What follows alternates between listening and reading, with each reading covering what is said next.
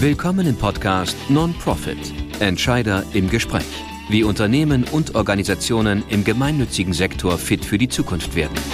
Von und mit Michael Hahnert. Wie führt man ein Werk, das einerseits eine große Beteiligung am Agaplesion-Konzern hält, nämlich so ungefähr 40 Prozent, und das andererseits auch operativ tätig ist? Und warum betreibt man als Stiftung diakonische Arbeitsfelder, die nicht oder nicht auskömmlich finanziert sind? Und wie findet in diesen Bereichen eigentlich Wachstum statt? Darüber spreche ich mit Uwe Junger, kaufmännischer Vorstand der Diakonissenstiftung Bethanien. Freut euch auf dieses tolle Gespräch. Also, ich sitze heute zusammen mit Uwe Junger.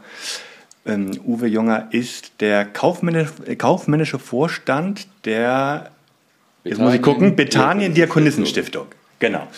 Uwe, ähm, sag doch, bevor wir starten, sag doch mal ganz kurz was zu deiner Person. Wer bist du? Wo kommst du her? Gerne. Guten Morgen. Ja, ich bin 1965 geboren in Solingen, da wo die Messer herkommen. Ja. Da bin ich auch aufgewachsen, zur Schule gegangen, Abi gemacht. Dann habe ich in Wuppertal Wirtschaftswissenschaften studiert, das war gerade über den Berg.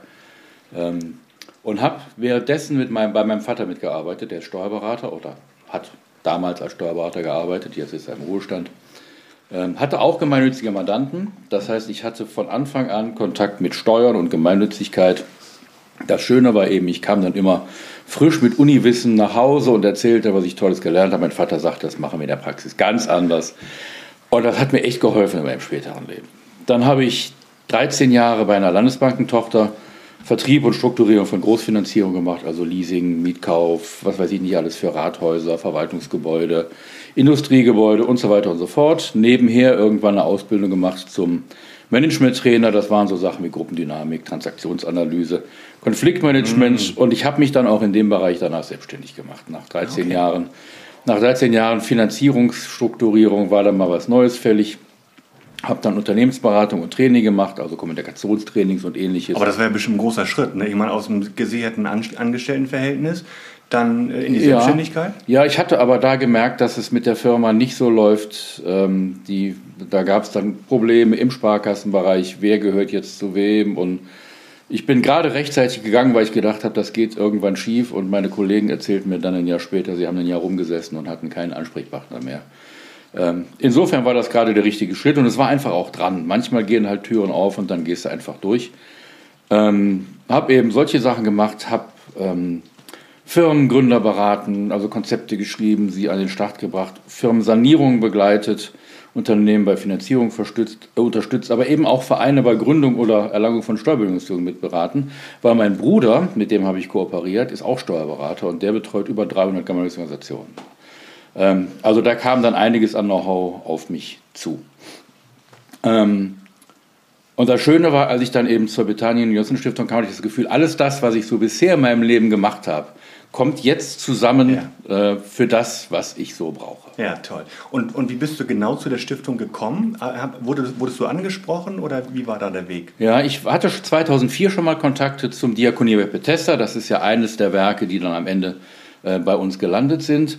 Ähm, damals hatte der Geschäftsführer Sorgen, dass die Wirtschaftspläne äh, nicht plausibel sind, weil sie ständig wechselten und die Ergebnisse ständig anders waren als vorhergesagt und der in seinen Gremien immer irgendwie angezählt wurde und hatte mich dann gefragt, ob ich nicht ähm, mal ihn unterstütze und, und äh, quasi in seinem Auftrag durch die Häuser fahre, Wirtschaftspläne plausibilisiere. Das habe ich zwei, drei Jahre gemacht. Äh, und in diesen Gremien waren eben auch Personen, die später bei Bethanien waren. Ich wurde dann 2010 gefragt, ob ich mich denn bewerben wolle. Und habe echt überlegt, weil ich war mit meiner kleinen Firma ziemlich glücklich. Das war entspanntes Arbeiten, ich war mein eigener Chef, ich konnte gestalten und walten, wie ich wollte. Da warst du Mitte 40 dann? Da war ich Mitte 40, ja. genau. Was mich aber gereizt hat, war eben diese Mischung aus wirtschaftlichem und geistlichem. Mhm. Und dann habe ich gesagt, komm, dann machst du das. Da bin ich nach Frankfurt zum Interview gefahren, habe hinterher gehört, es gab vier Kandidaten und habe dann den Job und jetzt ganz ehrlich, Gott sei Dank, auch bekommen. Ja, toll. Ja, so war das. Schön.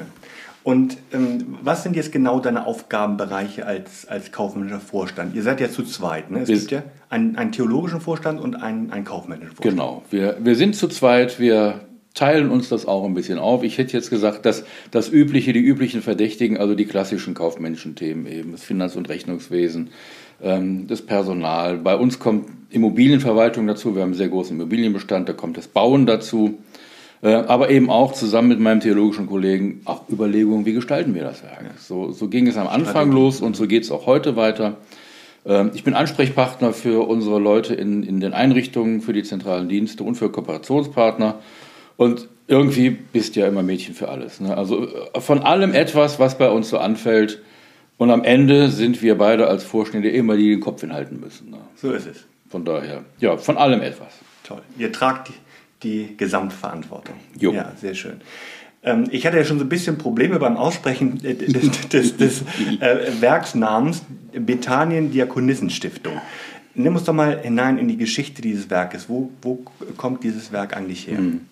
Also der Name ist ein bisschen sperrig, ich stolper auch immer wieder, aber äh, wir haben uns bewusst dafür entschieden, Diakonissenstiftung zu benennen und nicht Diakoniestiftung, weil wir eben unser Werk den Diakonissen verdanken. Mhm. Ähm, wie so viele andere Werke ja. Wie so viele auch, andere ne? Werke auch und äh, unsere Schwestern werden immer weniger und wir versuchen eben mit verschiedenen Dingen ähm, auch das zu ehren, was die Schwestern geleistet haben und äh, ein Teil bleibt davon, dass wir eben eine Stiftung äh, durch die Arbeit der Diakonissen sind. Mhm. Wir sind Teil der evangelisch-methodistischen Diakonie, wir gehören nicht der Kirche, wir sind auch nicht von der Kirche gegründet worden, aber wir sind der Kirche zugeordnet und arbeiten eben in vielfältigen Bezügen mit der EMK zusammen.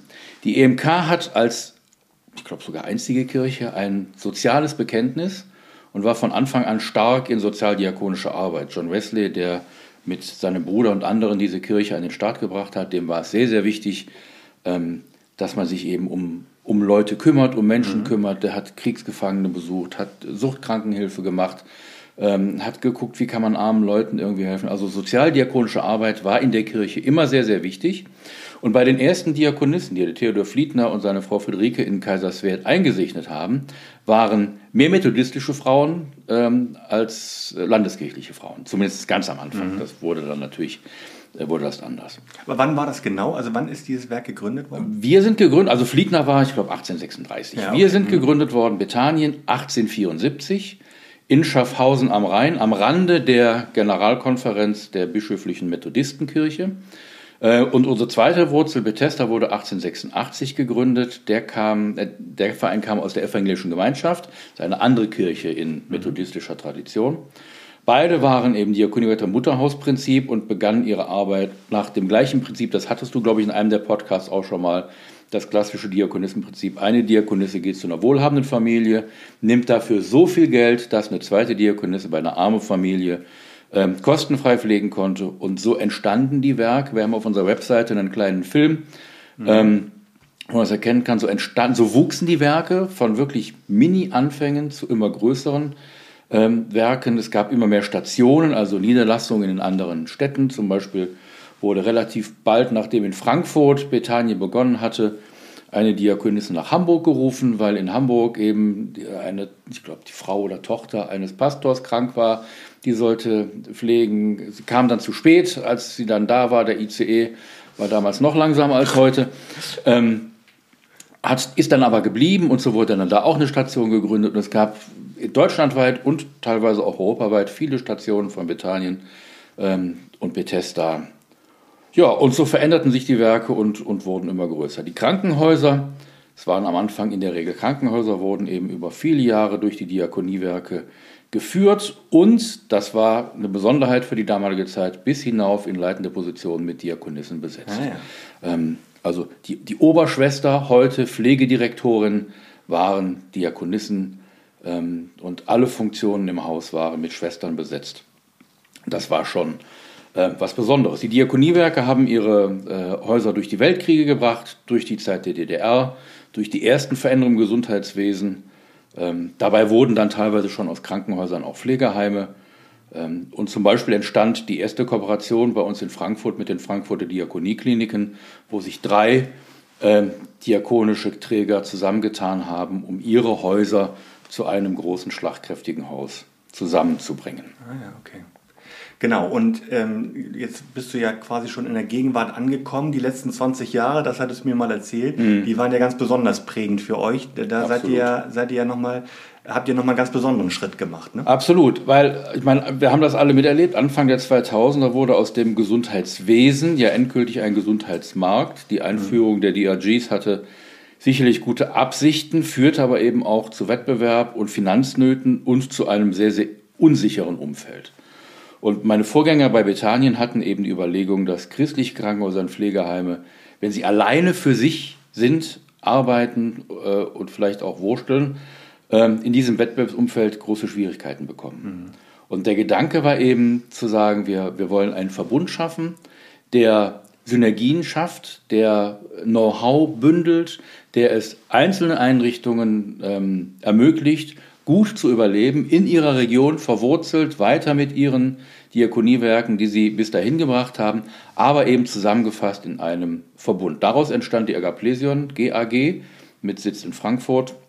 Agaplesion ist ein, ein Kunstname aus dem griechischen Agapeseis ton Plesion, also liebe deinen Nächsten, mhm. ist dann ist dann zusammengeführt worden. Kleine Anekdote am Rande. Der Name musste mit A anfangen, weil im Telefonbuch ganz oben steht.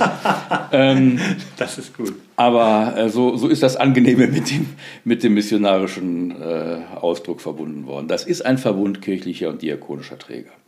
Und wir haben von unseren Betriebsgesellschaften, so wie alle anderen hatten wir ja vorher schon, ähm, die, die Betriebe in Betriebsgesellschaften ausgelagert, jeweils 60 Prozent äh, an diesen Gesellschaftsanteilen an die AG gegeben. Ähm, die jetzt die operative Steuerung von Krankenhäusern, Pflegeheimen macht. Mhm. und wir haben jetzt gemeinsam mit AGA die 60, wir 40 oder wenn noch andere Partner dabei sind, ein bisschen weniger, acht Krankenhäuser, 17 Pflegeheime. Mhm. wir haben in den letzten 20 Jahren äh, auch alle Stiftungen und Vereine und Gesellschaften, die so aus beiden Traditionen um Bethanien, Bethesda äh, rumflogen, zusammengeführt. Ähm, das war so in den letzten zehn Jahren ähm, auch etwas, was viel Zeit in Anspruch genommen hat. Wir haben aus drei Stiftungen, zwei Vereinen und einer GGMBH eine einzige Stiftung gemacht. Ähm, und daher haben wir heute im, in unserem Logo, ich überreiche dir jetzt mal feierlich oh ja, unseren Kuli, oh ja. da kannst du nämlich dem Logo sehen, wir haben in der Mitte stehen äh, Bethanien 1874, Bethesda 1886. Ja. Ähm, also wir wollen beide Traditionen weiter leben, weiter pflegen. Die Häuser aus der Bethesda-Tradition heißen auch weiter noch Bethesda äh, um eben zu zeigen, wo wir herkommen. Mhm. Jetzt waren wir in der Stiftung so ein bisschen ähm, ohne Beschäftigung.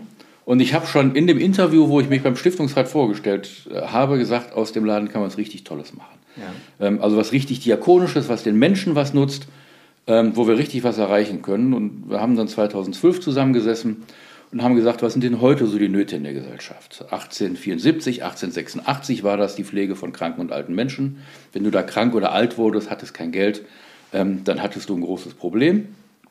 Und ähm, 2010, 2012 war das meist ja staatlich geregelt. Also die meisten Menschen werden im Krankenhaus versorgt oder können ins Pflegeheim.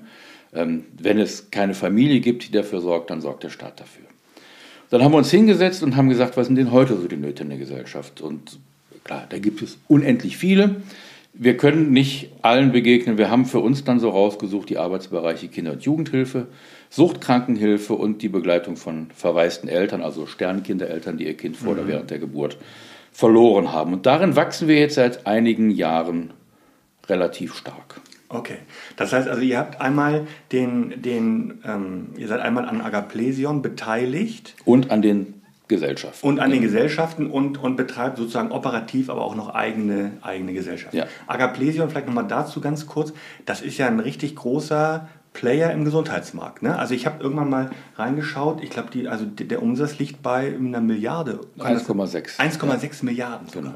Ja. ja, dadurch, dass immer mehr christlich-diakonische Träger gesagt haben, wir möchten uns diesem Verbund anschließen. Mhm. Es begann eben aus unseren Frankfurter Diakoniekliniken zusammen mit noch einem diakonischen Partner in Darmstadt ähm, wurde die Agaplesion GG gegründet 2002 und ist danach eben stark gewachsen. Unsere Bethesda-Einrichtungen sind dazugebracht. Wir hatten, haben 2008 ähm, auf, hier in Sachsen, Sachsen-Anhalt, ähm, noch die Ediacon gegründet gehabt. Die haben wir jetzt vor kurzem noch mit eingebracht. Ähm, viele andere diakonische und auch kirchliche Träger sind dazugekommen. Und dass Agaplesien jetzt eben tatsächlich demnächst irgendwann an der 2 Milliarden Umsatzgrenze kratzt. Ähm, ja, aber es ist eben auch ein Zeichen, dass man auch als christliches Unternehmen mit, mit christlichen Werten immer noch bestehen kann, ja. wenn man sich zusammentut. Ja, okay. So, und jetzt interessiert mich natürlich, wie ähm, bewerkstelligst du so eine, eine Leitung eines Werkes? Also wir haben es ja gerade gesagt, wir haben ja einmal die, die ähm, Agaplesion, also das Ausgegliederte sozusagen, mhm. und auch die, die eigenen Einrichtungen. Ne? Wie, wie muss ich mir das vorstellen? Naja, es sind halt wirklich zwei verschiedene Teile. Bei den, bei den Krankenhäusern und Pflegeeinrichtungen ähm, sind wir nicht mehr operativ am Geschäft beteiligt. Mhm. Das heißt, wir verhandeln weder mit Chefärzten über deren Gehälter, ähm, noch mit irgendwelchen Krankenkassen ähm, über Case-Mix-Punkte oder sonst was, sondern da sind wir tatsächlich ähm, mehr in der strategischen Steuerung drin. Mhm. Ähm, wir sind in unseren. Das ist ja quasi äh, die klassische Gesellschafterfunktion. Genau, wir sind in der Gesellschafterversammlung. Da geht es um die großen strategischen Rahmenbedingungen. Wir haben in den Gesellschafterverträgen diverse Dinge, die einstimmig beschlossen werden müssen. Das heißt, wir dürfen da auch noch noch ein bisschen mitreden, wobei wir uns tatsächlich aus dem auch raushalten. Ähm, das muss man zulassen, ähm, aber es funktioniert ja auch gut. Das heißt, wir haben regelmäßige Versammlungen, wir sehen uns zwei bis dreimal im Jahr mit den Geschäftsführern der Gesellschaft und eben den jeweiligen zuständigen Agaplesion-Vorständen. Ähm, da kommen schon ein paar Sitzungen zusammen. Wir sind aber eben auch, weil Agaplesion ein Modell hat, das Geschäftsanteile gegen Aktien an der AG tauscht, und wir ziemlich viel eingebracht haben, mit über 40 Prozent immer noch der größte Aktionär von Agaplesia. Mhm. Das heißt, wir sind eben auch im Aufsichtsrat mit tätig, ähm, sitzen in der Hauptversammlung. Entschuldigung, und so gestaltest du eben auf verschiedenen Ebenen diese Sache. Und das ist eine sehr erfolgreiche Veranstaltung. Mhm. Bei den eigenen. Hm? Ja, ähm, da nochmal, ne, ne, du hast es gerade gesagt, ihr gebt ja auch Anteile aus. Hm? Ähm, werdet ihr dann weiter verwässert? Ist es dann so, dass euer 40% Anteil immer weiter sinkt ja. dann? Ja. ja. Also das ist ja das Ziel der Sache. Ähm, äh, andere machen das halt so, dass das böse Zungen sagen, das klassische Heuschreckenprinzip. Also Finanzinvestoren äh, oder die großen Privaten, die nehmen ein Darlehen auf, kaufen die Gesellschaft für teuer Geld und dann muss die Gesellschaft irgendwie den Kaufpreis selber wieder verdienen. Äh, das soll bei Agaplesern eben nicht das Thema sein, sondern da ist der Gedanke, ähm, du gibst eben 60 Prozent an deiner Betriebsgesellschaft hin und bekommst dafür dann in einem entsprechenden Gegenwert ähm, Anteil an Agaplesern. Und ja, das heißt, dass wir irgendwann nicht mehr 40 Prozent Gesellschafter sind, sondern vielleicht mhm. nur noch 30. Ähm, Gut, aber insgesamt ist der Konzern ja wertvoller, weil genau, größer geworden. Ne? Genau. genau. So. Und insofern stärkt das ja am Ende auch nur unsere eigenen Einrichtungen, wenn, wenn noch mehr Volumen, noch mehr Know-how dazukommt. Genau. Aber ja, es ist so, wir werden nicht bei 40 Prozent bleiben. Ja, okay. Gut, also dann habt ihr einmal diesen, diesen Part Agaplesion, aber mhm. du hast es ja auch angedeutet, ihr habt auch eigene Einrichtungen, du hast es äh, äh, gerade beschrieben, also Hospizarbeit. Nee, das nicht. Nee, äh, okay, Stern, für, die, für die Sternkinder. Sternkinder ne? genau. genau. Mhm. genau. Ähm, ja, und das ist das, wo wir tatsächlich operativ wachsen. Äh, und, und zwar so, dass wir, äh, als ich zur Beteiligung kam, haben wir drei Mitarbeitende. Demnächst sind wir jetzt direkt bei uns 300 und es werden immer mehr. Wir sind jetzt inzwischen bei, bei 18 Kitas, sieben offene Kinder- und Jugendzentren, wir haben sieben Beratungsstellen ähm, für verwaiste Eltern, wir haben eine Fachklinik, ähm, in der Beteiligungsgesellschaft, wo wir 94 Prozent halten für ähm, medizinische Reha von suchtkranken Menschen. Wir haben im Erzgebirge mit einem Verein kooperiert und dann irgendwann die Arbeit übernommen mit sieben Selbsthilfegruppen für ähm, suchtkranke Menschen und Präventionsarbeit etc. pp. Ähm, da kommt einiges zusammen. Dazu eben die Verwaltung unseres Immobilienbestandes, der sich im Moment so auf Restbuchwerte von 180 Millionen Euro beläuft. Ähm, ab und zu bauen wir auch normal. Auch das braucht viel Arbeit und Beschäftigung. Mhm. Wir haben in den letzten 15 Jahren so über den Daumen 140 Millionen Euro investiert, planen jetzt aktuell nochmal einen Neubau von einer kleinen Seniorresidenz mit einem Pflegeheim oder Mutter-Kind-Wohnen. Kostet auch nochmal 18 Millionen. Das heißt, das sind so Dinge, wo man dann so quer Ihr habt wahrscheinlich mit 18 Millionen geplant, jetzt werden es wahrscheinlich irgendwie 22 oder 23 Millionen. Naja, also tatsächlich ist es so, wir hatten wir haben jetzt gerade in Rudolstadt eine, eine Seniorenresidenz fertiggestellt, eine kleinere. Ähm, die haben mit 6 Millionen geplant und sind mit 6 Millionen oh, abgerechnet. Ja. Ähm, also ja, die Baukosten laufen weg. Wenn man aber mit den richtigen Partnern arbeitet, ähm, dann scheint es zu funktionieren. Mhm. Ähm, natürlich, die Baupreise sind im Moment total bekloppt. Da, da hast du wenig Chancen, aber ich denke, wir werden, wir werden das hinkriegen und irgendwie muss es ja auch noch, muss ja auch noch rechnen. Also ja. wir können ja nicht, wir können ja nicht in so ein Endliche reingehen. Ja. So, dann haben wir uns die Arbeit so ein bisschen aufgeteilt, mein theologischer Vorstandskollege und ich, so die Zuständigkeit für die Einrichtungen. Und muss man eben sagen, wir haben wirklich viele gute und hochprofessionelle Kolleginnen und Kollegen, die in leitenden Positionen, Finanz- und Rechnungswesen, Personal, Bauwesen, Fachberatung für die Kitas und so weiter, die mit die Verantwortung übernehmen. Ohne diese Menschen, muss ich ganz klar sagen, könnten wir das nicht schaffen. Mhm. Das heißt aber eben natürlich auch, und das ist, glaube ich, allgemein Wissen, du musst als Führungskraft auch loslassen können. Ja, also wir möchten, ja. ähm, das gilt für meinen Kollegen genauso wie für mich, wir möchten, dass unsere Einrichtungsleitung und die Leitungen dieser zentralen Bereiche starke Leitungspersönlichkeiten sind. Dafür braucht es Vertrauen und es braucht Freiräume. Mhm. Dann müssen die auch entscheiden dürfen. Dann ist die Entscheidung vielleicht nicht immer so, wie ich es selber gemacht hätte. Ja. Aber das ist mir immer noch lieber, es wird entschieden, als dass darauf gewartet wird, was denn der Vorstand sagt. Ähm, und ähm, wie gesagt, wir, wir haben angefangen mit drei Mitarbeitern, das heißt, wir mussten auch die Zentrale erst aufbauen. Ja. Und ich bin wirklich, wirklich dankbar, dass wir so tolle Leute gefunden ja, haben. Es macht, macht unglaublich Spaß, mit denen allen zusammenzuarbeiten. Und es macht mir und meinem theologischen Kollegen die Arbeit viel, viel einfacher. Ja. Insgesamt ist Leitung eine unglaublich herausfordernde, auch wirklich kraftzehrende Aufgabe, aber wirklich eine sehr, sehr schöne.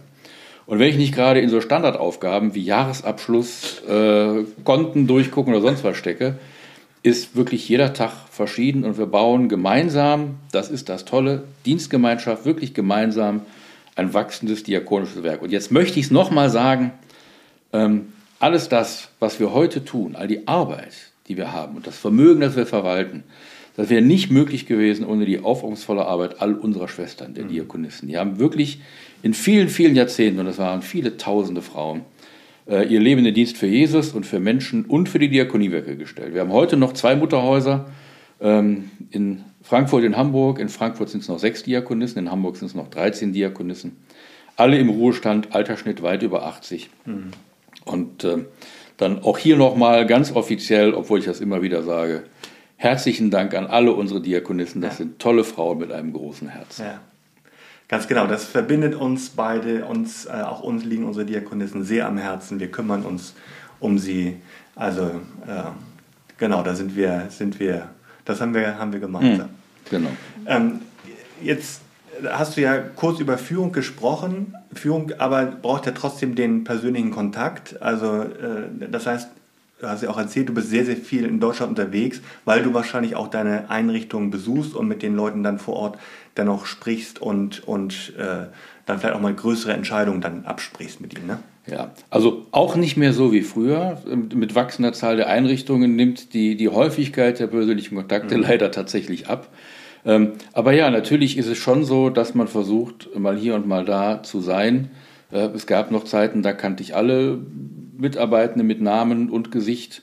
Ähm, heute, gerade wenn wir Kitas übernommen haben oder so, muss ich mich halt erst reinarbeiten. Und, mhm. ähm, aber ja, der Sinn der Sache ist schon, dass ich zumindest ansprechbar bin, wenn nicht im direkten Besuch, persönlichen Kontakt. Ähm, wissen, wissen alle, ich hoffe, es wissen alle Kolleginnen und Kollegen, sie können mich jederzeit anrufen. Ähm, jeder hat meine Mobilnummer. Ich gehe auch im Urlaub dran oder abends oder Wochenends ähm, weil ich einfach denke, das hört mit zu meinem Job, ähm, dass, dass ich allen meinen Kolleginnen und Kollegen, wenn sie eine Not oder ein Problem haben, als Ansprechpartner zur Verfügung stehe und eben und sei es nur helfe, den Dampf loszuwerden. Mhm, genau. Ob ich alles lösen kann, wenn ich gerade am Wochenende irgendwo hänge oder was weiß ich, das weiß ich nicht. Aber wenigstens die Möglichkeit zu sagen, ich bin ansprechbar, mein Kollege hält das genauso. Ähm, und so können wir halt auf die Art und Weise versuchen, die Dinge zu machen. Und ich meine das wirklich ernst. Ich sage unseren Kita-Leitungen immer, ähm, so selbstständig wie möglich sollen sie arbeiten. Ich halte mich aus allem raus, was ihr Tagesgeschäft ist. Und wenn Not am Mann ist, sollen sie bitte anrufen, dann komme ich sofort. Ja, toll. So. Nun hat ja der, der Gesundheitsmarkt eine, eine ganz besondere Entwicklung genommen. Es kommt ja immer mehr zu Privatisierung. Wie wirken sich aus deiner Sicht diese Privatisierung zum Beispiel im Krankenhauspflege, auch neuerdings in den Kitas, mhm. wie wirken die sich auf eure Arbeit aus? Ja, das ist, das ist das große Problem, dass es nicht mehr genug Diakonisten gibt. Ne? Ja. Das war bei euch ja wahrscheinlich auch so. Ja. Ich habe noch Fotos im Archiv, wo die ganze Krankenhausbesatzung Diakonissen war. Und dann musste man danach mehr, mehr die sogenannten zivilen Mitarbeitenden ähm, einstellen. Und das machte natürlich irgendwann auch im Gesundheitswesen ähm, immer größere Probleme. Ich glaube, der Systembruch mit der Einführung der DRG war, hatte einen, einen guten Hintergedanken. Sagen wir mal DIG? DIG sind Diagnostic Related Groups. Also du kriegst im Krankenhaus nicht mehr äh, zum Beispiel die Tage bezahlt, sondern du kriegst für eine Diagnose ein Stück Operation oder ein Stück ja. Behandlung ein Stück Geld. Mhm. Ne? Es gibt einen Landesbasisfallwert, dann gibt es für jede, ähm, für, für jede äh, Erkrankung, für, jedes, für jede Behandlung gibt es ähm, eine Fallschwere und wenn du dann in der Herzchirurgie bist, dann wird der halt mal mit zigmal multipliziert. Wenn du mit einer Magenverstimmung in der Inneren liegst, äh, wird der Basisfallwert nochmal halbiert oder sonst was. Und so mussten die, die Krankenhäuser plötzlich eben schauen, wie komme ich jetzt mit dem mir zur Verfügung gestellten Geld überhaupt hin. Ähm, das hatte durchaus seine, seine Gründe, weil möglicherweise auch viele Krankenhäuser in dem Denken erstarrt waren, ich kriege ja alles bezahlt, Vollkostendeckung, ich muss nicht auf die Kosten achten, ich kann machen, was ich will. Ähm, es hat aber eben auch große Probleme mitgebracht, diese, diese Umstellung, weil das Gesundheitswesen nämlich plötzlich ein Markt wurde. Diese allselig machende Öffnung für, fürs Private ähm, ist ja auch da eingekommen. Und, und wir können die Leute erzählen, was sie wollen. Dabei ist, zumindest bei einigen, eine Umlenkung des Fokus entstanden. Früher mhm. ging es um die Leute, die ins Krankenhaus kamen und Hilfe brauchten, die ins Pflegeheim kamen und, und betreut werden wollten, weil sie pflegebedürftig waren, noch einen möglichst schönen Lebensabend haben. Und mhm.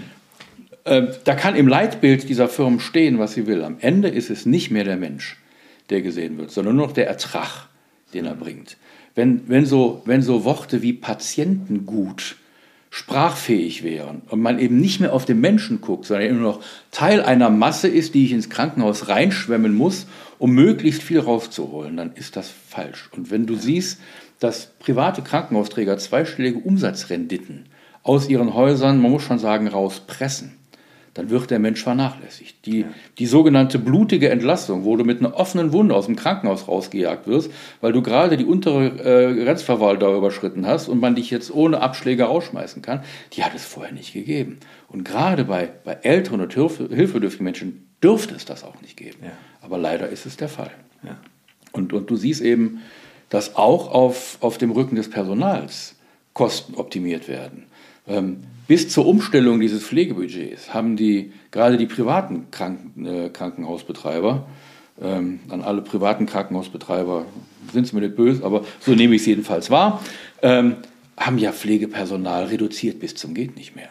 Ja. Ähm, und und äh, haben den Leuten Arbeit aufgebrummt und gemacht und getan, nur um irgendwie Kosten zu sparen. Meine Frau hat lange in der Pflege gearbeitet, nicht bei einem privaten, sondern auch bei einem christlichen Haus die sagt, hat immer gesagt, es geht auch gar nicht um mehr Geld, obwohl bei vielen auch schlecht bezahlt wird. Nicht in der Diakonie, aber anderswo. Ähm, so hat gesagt, es geht um verlässliche Dienstpläne. Mhm. Ich möchte verlässlich, wenn ich frei habe, auch frei haben und nicht immer angerufen werden und sagen, kannst du aushelfen. Es geht um ausreichend Kolleginnen und Kollegen in jeder Schicht und das wäre eigentlich auch machbar. Ähm, man muss es halt wollen, dann hast du halt aber keine zweistellige Umsatzrendite. Ne? Und ich finde halt wirklich bedenklich, dass dass Mittel, die wir alle mit unseren Krankenkassenbeiträgen und Steuern in ein, in ein Sozialsystem reingepumpt haben, rausgeholt werden und an Investoren ausgeschüttet werden oder an Banken, um Darlehen zurückzuzahlen. Ähm, wo soll denn das herkommen? Das ist doch eine einseitige Richtung. Eigentlich müsste das Geld doch irgendwo ja, es muss ja nicht unbedingt im Krankenhaus sein, aber dann in der Kita oder in einem Pflegeheim oder in einem Hospiz oder sonst wo, doch eigentlich der Solidargemeinschaft weiter zur Verfügung steht. Und das finde ich total bedenklich. Ja.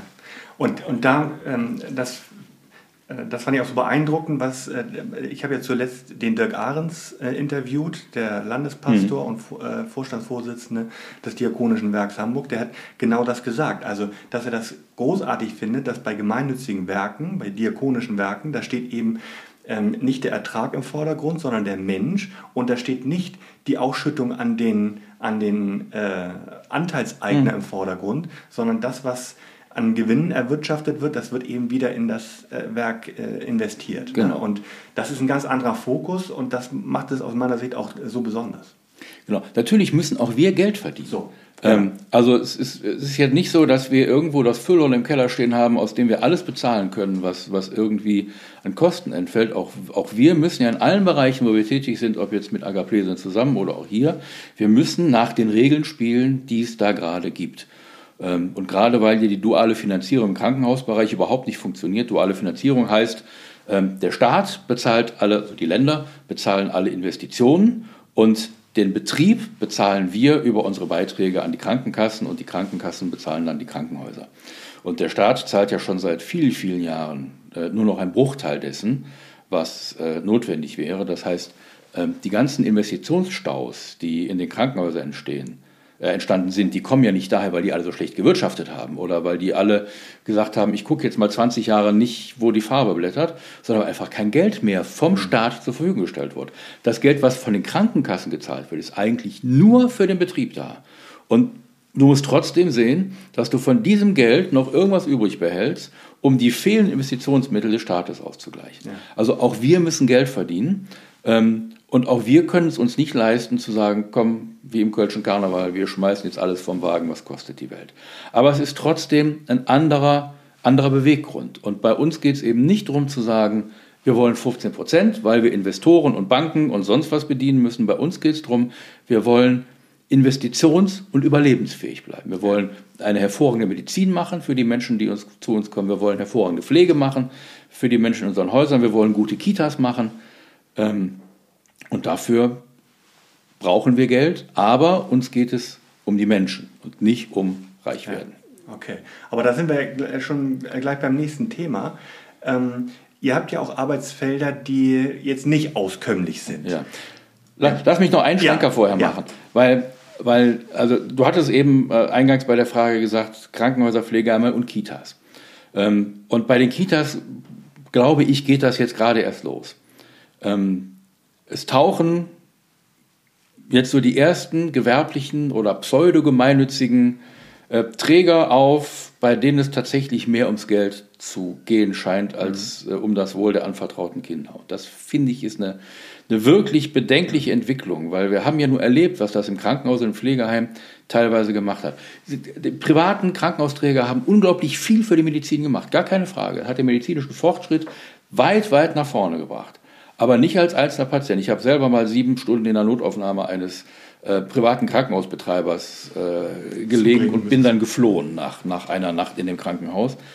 Ähm, es, hat, es hat, hat, für die Menschen nichts gebracht. Und wenn ich mir jetzt vorstelle, dass auch noch Kinder ähm, in, in, ja, ich sage jetzt mal, Gegenstand von Renditeüberlegungen werden. Mhm dann, dann wird das echt schlimm. Ich habe letztens in einem Artikel geschrieben, eine auf, auf Rendite getrimmte Kita möchte ich mir gar nicht vorstellen.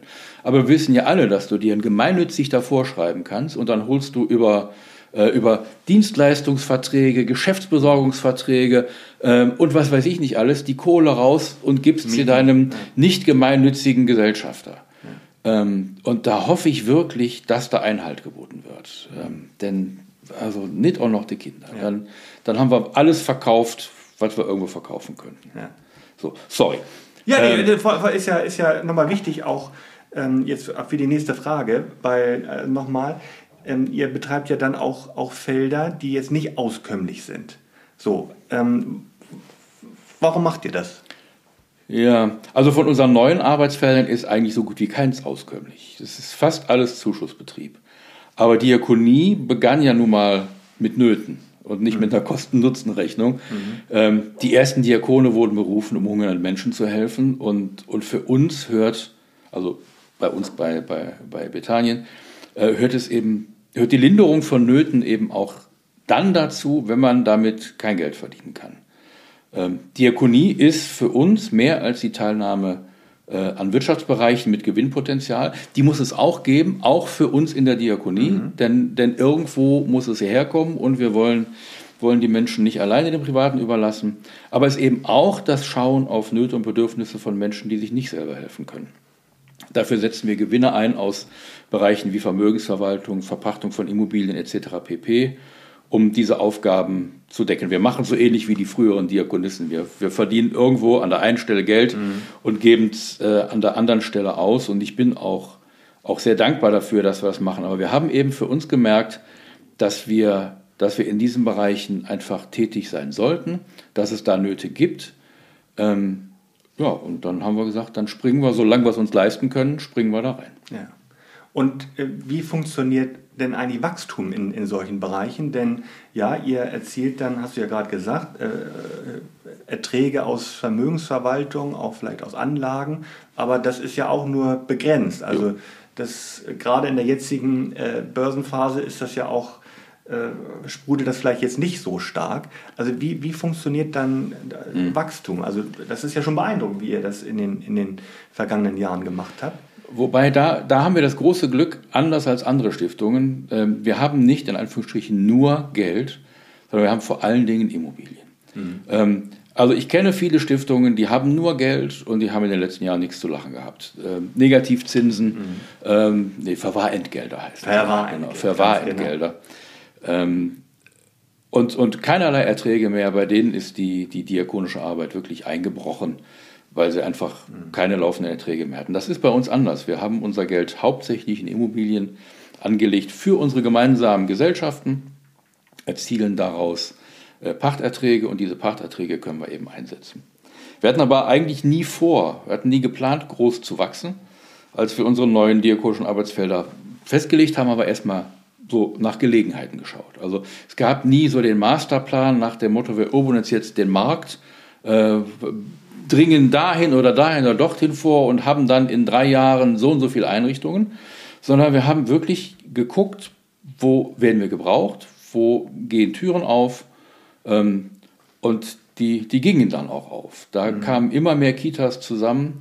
Von den Kitas, die wir heute betreiben, haben wir den überwiegenden Teil ähm, von kirchlichen Trägern übernommen. Es waren Landeskirchengemeinden oder auch Gemeinden der EMK, die gesagt haben, wir kommen finanziell nicht mehr hin. Uns als Kirchen, Gemeinden brechen die mhm. Einnahmen auch weg und dieser Trägeranteil, der zu leisten ist, den schaffen wir nicht mehr.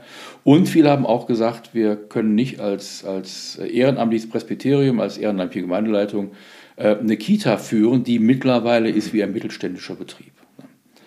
Ähm, und das passt gut, weil wir haben gesagt, wir wollen eben zum Erhalt evangelischer Kitas beitragen. Wir finden das wichtig, dass Kinder äh, auch in diesem Alter schon was von Jesus erleben. Wir erleben in unseren Jugendzentren, wie es Jugendlichen geht, die bis dahin noch nichts von Jesus gehört haben. Mhm. Ähm, und da muss man eben sagen, das war einer der Punkte. Wir haben gesagt, wir wollen das machen und wir bekommen immer wieder Anfragen. Also wir könnten schon viel, viel größer sein. Und wenn wir dann eben zum Beispiel Kitas übernehmen, übernehmen wir die Trägerschaft, wir übernehmen die Betriebsführung, eben auch die finanzielle Belastung. Aber die Kirchengemeinde, die die Kita abgibt, bleibt mit in dem ganzen ähm, Geflecht bei. Wir kooperieren in Sachen Religionspädagogik. Für die Gemeinde ist es weiter Gestand, Bestandteil der Gemeindearbeit. Wir haben jemanden, von dem wir wissen, der kümmert sich, verlässlich ist. Win-win. Aber wir merken, wie du sagst, dass äh, ein Wachstum aus eigenen Mitteln, bei dem wir ständig eigenes Geld zubuttern müssen, auch irgendwo endlich ist. Mhm. Und es muss auch endlich sein, denn wir wollen ja nicht so lange wachsen, bis wir merken, ups, jetzt haben wir uns übernommen und können die Einrichtung, die wir haben, nicht mehr, nicht mehr tragen, sondern ähm, da achten wir sehr darauf, dass da ein, ein, ausreichender Puffer da ist, damit wir alles das, was wir übernommen haben, in eine sichere Zukunft führen können. Ja, und du musst halt einfach schauen. Es gibt halt bei den Kitas zum Beispiel Trägeranteile. Das heißt, der Staat geht davon aus, dass du als Träger der freien Jugendhilfe eigenes Geld mit in diese Arbeit reinbringst. Ähm, das kann ich sogar zum Teil verstehen, weil ich sage, vielleicht hält das äh, so die ganz großen Gewinnmacher davon ab, sich jetzt auch noch auf die Kinder zu stürzen. Mhm. Aber es muss halt seine Grenzen haben. Wir, wir bringen äh, als freier Träger äh, Beträge mit, jetzt kommt es auf die Größe der Kita an, zwischen, ich sag mal, 20 und 100.000 Euro. Für so eine Kita mit so einem Umsatzvolumen von einer Million Euro bist du mit 70, 80.000 Euro dabei. Dann hast du vielleicht äh, erfahrenes Personal, die dann in unserer Vergütungstabelle ganz nach hinten gerutscht sind. Ähm, dann kommst du mit dem Trägeranteil alleine nicht mehr hin und dann wird das richtig teuer. Hm. Ähm, das heißt, wir, wir sprechen zum Beispiel mit Kommunen, ähm, ob sie diesen Trägeranteil durch freiwillige Zuschüsse so ein bisschen runternehmen. Oder bei unseren Jugendzentren, wir machen da in, in den Kommunen eine wirklich gehaltvolle ähm, offene Kinder- und Jugendarbeit. Und davon profitieren natürlich auch die Kommunen. Ähm, es gibt eine Kommune, da ist es finanziert, bei einer zweiten reden wir gerade. Und viele andere sagen, naja, ähm, am liebsten nicht. Äh, und wenn, dann nur, wenn er die und die Bedingungen erfüllt. Ähm, und das heißt, für die Jugendzentren kriegen wir für viele null. Das heißt, du bist dann bei, bei zwei, zweieinhalb VK plus Miete dann auch schnell bei über 100.000 Euro mhm. pro Jugendzentrum. Da muss man halt gucken, wie kann man das machen. Bei den Sternkindern gibt es auch überhaupt nichts. Die Krankenkasse geht davon aus, nach sechs Wochen, also du kriegst noch, wenn du dein Kind während der Geburt verlierst oder vorher, kriegst du irgendwie noch sechs Wochen Rückbildungsgymnasten bezahlt und dann muss alles wieder sein wie vorher. Das ist es natürlich nicht. Ähm, da gibt es überhaupt nichts für. Ähm, aber auch da ist, das ist auch ein Bereich, der, der, wenn er in die öffentliche Wahrnehmung kommt, sehr, sehr viel von vielen Menschen und auch von vielen Firmen unterstützt wird. Aber auch da investieren wir erstmal eigene Mittel und gucken, wie geht's. Ja. So, aber ich denke, wir werden gebraucht. Wir merken auch, dass wir gebraucht werden. Ähm, und dann ist halt einfach die Strategie zu sagen, wir, wir erschließen neue Geldquellen. Wir arbeiten auch mit Fundraising etc. pp. Ja, gerade das bietet sich ja an, ne? die Arbeit äh, für Sternkinder, überhaupt für Kinder. Das ist ja, da, da öffnen sich ja viele Herzen von wohlhabenden Menschen. Ne? Ja, also wenn wir neue Einrichtungen mit übernehmen wollen, brauchst du natürlich einen verlässlichen Bodensatz. Mhm. Ne? Ähm, das ist dann ein bisschen schwierig, aber natürlich helfen viele kleine und mittelgroße Spenden auch, die Arbeit, äh, die Kosten der Arbeit so ein bisschen zu tragen. Und so ist eben die Strategie zu sagen, wir gucken, wo sich Kosten reduzieren lassen, und zwar nicht, indem wir Personal äh, reduzieren, mhm. sondern wir wollen, dass alle unsere Einrichtungen gut und auskömmlich ausgestattet sind. Auch nicht, indem wir an der Immobilie sparen und sagen, jetzt du kauft mal bei einem Baumarkt und streicht mal selber, sondern wir halten unsere Objekte, auch die, die uns nicht gehören, die wir gemietet haben, gut in Schuss. Aber eben gibt es andere Möglichkeiten, wo man Kosten sparen kann. Zum Beispiel im Trägeranteil. Und wenn wir dann eben sagen, da ist jetzt wieder ein bisschen Volumen, dann kann man sich auch wieder ein bisschen bisschen weiter ausdehnen. Ja, Hat bisher gut funktioniert und äh, ich hab, hab, bin sehr überzeugt, wird auch weiter so gehen. Sehr gut. So zum Schluss, Uwe. Was ist äh, für dich das Gute, für ein, für ein diakonisches Werk zu arbeiten? Was ist das Besondere für dich? Lass mich eben noch mal kurz, auch, auch wenn wir jetzt schon auf die Zeit gucken müssen, noch mal eben was sagen zu dem Thema Spezialisierung. Ja. Also was müssen wir tun, ja. um, um in die Zukunft zu kommen? Ja, gern. Ähm, denn, und das ist mein Plädoyer, was ich immer wieder sage, ich bin absolut überzeugt, dass es uns als diakonische Einrichtungen braucht. Alle behaupten, der Mensch stünde im Mittelpunkt der Überlegungen. Aber so ich das erlebe, ist das vor allem eben bei uns in der Diakonie und bei der Caritas der Fall. Und es gibt sicherlich kein Patentrezept für diakonische Unternehmen, wie man, wie man weiterkommt. Die Ausgangslage ist wichtig. Wir haben eben zum Beispiel Immobilien, andere haben nur Geld die müssen gucken. Kooperationen, ich glaube, wir müssen auch in der Diakonie dazu kommen, dass wir sagen, wir mhm. kooperieren, ob das gesellschaftsrechtlich ist oder ob das nur über, über Netzwerke ist, muss jeder für sich selber finden. Wir sehen es bei im Verwaltungsbereich auch, ne? ja, man wie, wo auch, beim Personalabteilung, ja. wo auch immer. Ne? Wir sehen es bei Agaplesion, dass es gesellschaftsrechtlich in den Bereichen super funktioniert. Wir arbeiten auch in anderen Bereichen mit Partnern auf anderen Varianten zusammen. Ähm, und ähm, Kommunikation ist wichtig in allen Bereichen ähm, du musst dafür drüber reden, was du Gutes tust. Mhm. Sonst findest du keine Mitarbeiter, du findest kein Fundraising, du findest keine Kooperationspartner. Und was ich in der Diakonie immer sage, es braucht Unternehmergeist, es braucht Mut und es braucht Gottvertrauen. Ja. Ähm, also ich bin ein großer Fan von Diakonie und äh, glaube aber eben, dass, dass wir uns oft auf die Tugenden besinnen müssen, die unsere Diakonissen und die Gründer damals hatten. Mhm. Und dann kann das wirklich gut werden.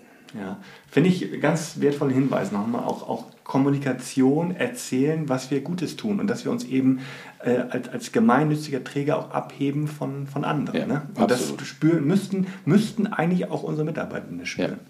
Sollte so sein. Sollte so sein, ja. Gut, also dann, ja, vielen Dank nochmal, das war auch nochmal gut. Ähm, nochmal dann zum Schluss, ähm, was ist für dich tatsächlich das, das Gute, das Besondere äh, für die Diakonie mhm. zu arbeiten? Also ich, ich finde und ich erlebe halt, dass, dass Diakonie, auch wenn sie teilweise irgendwie in der Öffentlichkeit immer, na nicht immer, aber manchmal komisch dargestellt wird von, von, von Dritten, Diakonie ist eigentlich eine tolle Sache. Äh, ich jedenfalls selber bin unglaublich froh, da zu sein. Ähm, das, das Wichtigste ist Tätigkeit mit Sinn. Man mhm. macht eine Tätigkeit für Menschen, mhm. man sorgt dafür, dass es anderen Menschen besser geht. Und ich erlebe ganz oft, dass, dass Menschen nach Tätigkeiten in anderen Branchen irgendwann einen Job suchen, wo sie einen Sinn finden, wo sie nicht mehr Geld vermehren für andere Leute oder, oder, oder, sondern wo sie sagen, ich habe was getan, was tut. Diakonie ist mit Caritas auch, aber eben wir hier bei uns in der Diakonie, ist Linderung von Not. Das ist entstanden in Zeiten, in denen kaum einer sich um kranke, um alte oder hungernde Menschen gekümmert hat. Und heute gibt es so viele Menschen, die Hilfe brauchen und keiner redet darüber. Die Leute gucken immer nur, ich, mich, meiner, mir, Herr segne diese vier, gucken auf sich und dass es ihnen gut geht oder vielleicht auf Leute, die ihnen nahestehen, aber dass es in unserer Gesellschaft viele Menschen gibt, die Hilfe brauchen, ähm, da denkt keiner dran. Wir sind in der Diakonie eine Dienstgemeinschaft und ich finde auch das ist wichtig. Denn wenn wir von Kooperation reden, geht es ja auch darum zu sagen, wir sind hier auch eine Kooperation. Wir sind eine Dienstgemeinschaft, die gemeinsam einen Auftrag hat. Und es gibt auch so nebenher praktische Vorteile. Alle reden von von tarifgebunden und tariflich. In der Diakonie sind über 90 Prozent der Mitarbeiter tariflich gebunden. Die, wir wenden kirchliches Arbeitsrecht an mit ja. festen Entgelttabellen. Bei uns gab es Equal Pay und, und, und Gender Pay ohne Gap schon, schon immer. Ja. Wir haben Tabellen, die nach Funktion und nach Leistung und nach Ausbildung gehen. Ähm, bei uns kann keiner bevorzugt werden oder sonst was. Bei uns ist es fair und 90, über 90 Prozent der Mitarbeitenden profitieren davon. Nicht wie bei privaten 40 oder sonst irgendwas. Ja. Wir haben mit dem dritten Weg ein, ein Aushandeln von Vergütung, wo man auf Augenhöhe gegenüber sitzt. Arbeitgeber und Arbeitnehmer in gemeinsamen arbeitsrechtlichen Kommissionen, wo man sich anguckt und gemeinsam überlegt, was ist gut. Und jeder kann sagen, wir als Arbeitnehmer brauchen dies und jenes. Und der Arbeitgeber sagt, wir als Arbeitgeber brauchen dies und jenes. Und wenn man sich nicht einigt, muss man nicht streiken und plötzlich sagen, wie doof ist der andere, sondern man setzt sich hin und dann gibt es eine verbindliche Schlichtung mit Fachleuten, die beide Seiten berücksichtigen und dann gewinnt nicht der Stärkere, sondern das Miteinander und die Vernunft. Ja. Äh, und ich glaube, diakonische Arbeitgeber sind attraktive Arbeitgeber. Wir versuchen es jedenfalls zu sein. Ich, die Rückmeldungen, die ich kriege, sind so und deswegen bin ich ein großer Freund von Diakonie und echt froh, dabei zu sein. Ja. Das ist ganz toll. Ähm, ich kann das, äh, also du, du sprichst mir aus dem Herzen. Ich komme ja auch aus der Privatwirtschaft, war ja vorher bei einer Bank mhm. und ich empfinde das ganz genauso. Das ist äh, etwas Sinnstiftendes äh, und es macht einen, macht einen froh. Liebe Uwe, ich danke dir ganz herzlich für das Gespräch. Sehr gerne, ich danke dir. Hat Spaß gemacht. Ja, fand ich auch. Vielen Dank. Klasse, danke. Das war mein Gespräch mit Uwe Junger. Ich freue mich weiterhin über Fragen und Feedback. Schreibt mir gerne eine Mail an podcast.non-pro.fit. Zum Schluss darf natürlich das nachdenkenswerte Zitat nicht fehlen. Es stammt diesmal von Hermann Josef Abs. Gewinn ist so notwendig wie die Luft zum Atmen. Aber es wäre schlimm, wenn wir nur wirtschaften würden, um Gewinne zu machen. Wie es schlimm wäre, wenn wir nur leben würden, um zu atmen.